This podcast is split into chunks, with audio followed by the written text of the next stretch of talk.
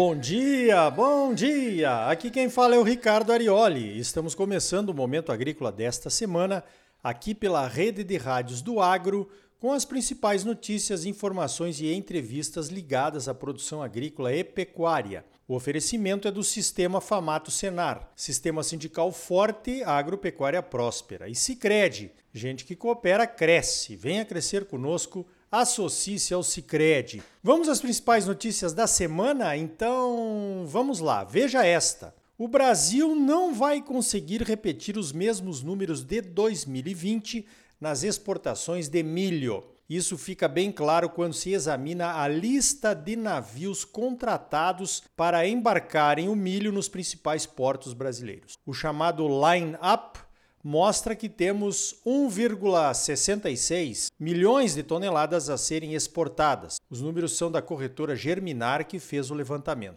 As exportações acumuladas de fevereiro a setembro mostram que exportamos 10,4 milhões de toneladas. Somando o que já foi exportado e que ainda podemos embarcar, devemos chegar a 12 milhões e meio de toneladas em 2021. Talvez 15 milhões de toneladas se projetarmos as exportações até fevereiro de 2022. Em 2020, conseguimos exportar 22 milhões de toneladas de milho. As razões são várias, mas principalmente a quebra na produção de milho que aconteceu por conta do atraso no plantio do Centro-Oeste e da seca que atingiu os estados do Sul.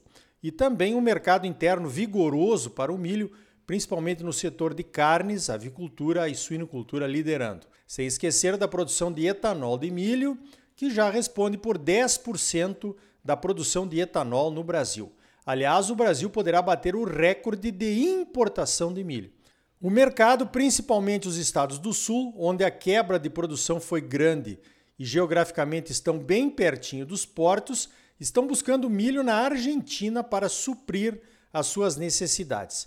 Até setembro, tínhamos importado 1 milhão e 300 mil toneladas de milho, o maior volume dos últimos 40 anos. Esse volume é o dobro maior comparado com o volume importado neste mesmo período de 2020. Mas em valor financeiro é quase o triplo, pois o milho está bem valorizado no mercado internacional e o dólar aqui dentro do Brasil também.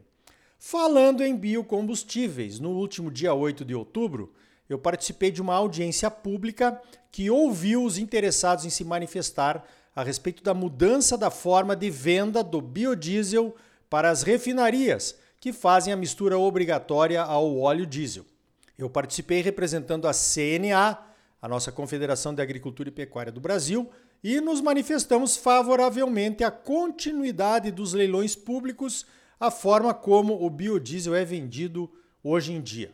A CNA entende que o sistema de leilões é bom e vem funcionando bem e precisaríamos de mais tempo para avaliar os impactos de uma mudança na forma de comercializar. Pois então, menos de um mês depois da audiência pública, a Agência Nacional de Petróleo, a ANP, anunciou que os leilões vão terminar dia 1 de janeiro de 2022. A nova modalidade a ser implantada será a venda direta. Olha, eu confesso que ainda não entendi os benefícios dessa mudança. Um leilão entre as indústrias que produzem o biodiesel para vender para as distribuidoras aparentemente cria uma disputa pela redução de preços, além de ser muito transparente. Achei a decisão meio assodada. Mas agora só resta analisar os impactos da nova modalidade a partir do ano que vem. O governo também criou um grupo de trabalho para analisar a adição de biodiesel ao diesel. O grupo vai propor critérios para a previsibilidade do teor mínimo obrigatório de biodiesel adicionado ao óleo diesel. O grupo de trabalho tem 30 dias para entregar o relatório final com as suas sugestões. É evidente aqui que a preocupação do governo é o preço do biodiesel, cuja principal matéria-prima é a soja. O preço da soja não está atrelado ao preço do petróleo e a adição obrigatória de biodiesel pode encarecer o preço do diesel nas bombas para o consumidor. Um assunto bem sensível nesse momento, né? Acontece que, como dissemos na audiência pública, não é só isso que devemos analisar. A industrialização da soja aqui no Brasil agrega valor, cria emprego e pode até melhorar a arrecadação de impostos para os estados. Soja exportada em grãos é isenta de impostos, a soja industrializada não é. Isso sem falar nas emissões muito menores de gases de efeito estufa quando se usa os biocombustíveis. Além disso, eu não entendo como alguns governadores não enxergam que estão sentados num pré-sal de biocombustíveis e ainda trazemos diesel e gasolina de caminhão para usarmos aqui em Mato Grosso, por exemplo. Na minha cabeça, isso não faz nenhum sentido. Deveríamos ter uma política estadual que incentivasse o uso do biodiesel e do etanol aqui no estado. Por outro lado, há uma possibilidade interessante a ser definida. A ANP precisa se manifestar em 30 dias também sobre se há alguma limitação de ordem técnica ou logística para a utilização do óleo diesel B com até 15% de biodiesel misturado. Eu achei ótimo. Precisamos confirmar de uma vez por todas se podemos avançar no teor da mistura de biodiesel ao diesel ou não. Quem sabe o Mato Grosso acorda, né? E nós poderíamos ter aqui uma mistura maior, valorizando a nossa produção local de biodiesel, né? Mais uma sugestão aí para as nossas entidades. Temos que propor um debate sobre esse assunto de aumento do uso do biodiesel misturado ao diesel e promover o uso entre os produtores quando compramos o diesel para nossos tratores, colheitadeiras e caminhões agrícolas. Na verdade, teríamos que ser os primeiros a promover o uso do biocombustível, que é produzido com a matéria-prima produzida por nós. Industrialização agrega valor. Olha o que aconteceu com o preço do milho aqui em Mato Grosso por conta da produção de etanol de milho, hein? A criação inteligente de um mercado local faz toda a diferença em relação a essa nossa dependência cada vez maior das exportações. Falando em dependência de exportações e de riscos desse mercado, a China, o nosso principal cliente de quase tudo, ainda não reabriu seu mercado para a nossa carne. Enquanto isso, a nossa pecuária de corte principalmente no segmento de terminação de gado em confinamento, está sangrando. Fazendo uma conta de padeiro em conversa com o meu amigo Celso Fugolin, da Finpec, chegamos à conclusão que já perdemos 8 bilhões de reais só na diferença de preço da arroba por conta do fechamento do mercado chinês. A conta é simples. O Brasil abate 4 milhões de cabeças de gado por mês em média. Considerando um peso médio de 20 arrobas por cabeça, são 160 milhões de arrobas por mês, certo? Considerando uma queda de preço de 50 reais por arroba, chegamos à fantástica cifra de 8 bilhões de reais nos dois meses que já dura esse fechamento. É uma conta de padaria, como eu disse. Talvez tenhamos abatido menos durante o fechamento do mercado da China, talvez o preço médio da arroba no período não tenha caído 50 reais, talvez outras coisas ainda. Mas a conta e o resultado de 8 bilhões de reais em 60 dias dá uma dimensão do tamanho do estrago, hein?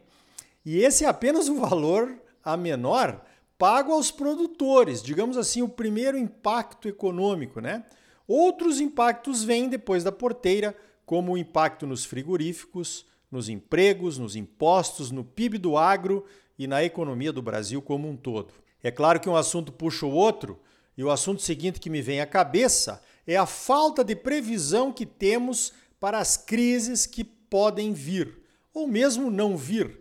O Brasil não tem o costume de simular cenários de crise para entender os seus impactos e se preparar minimamente para elas. Os americanos são mestres nisso. Eles exercitam o famoso what if, a pergunta: e se acontecer isso, o que faríamos, né? Deveríamos aprender com eles. Por aqui, no lado de baixo do Equador, Espera-se que a crise aconteça para depois vermos o que se pode fazer. E aí aquela correria e bateção de cabeça, né? E o prejuízo instalado no bolso dos produtores. Me ajuda a pensar aí. Poderíamos ter previsto uma crise no mercado de carne bovina com a China? Poderíamos ter previsto os impactos da falta de fertilizantes? Poderíamos ter previsto uma crise de falta de defensivos? Podemos prever as consequências de uma crise no mercado de soja? Relacionado à dependência do mercado chinês já aconteceu com a carne bovina, né? Pode ou não pode acontecer a mesma coisa com a soja? Poderíamos prever um cenário de perda de controle da ferrugem asiática na soja? No caso dos fertilizantes, por exemplo, desengavetar projetos de produção própria aqui no Brasil agora parece que não resolve, né?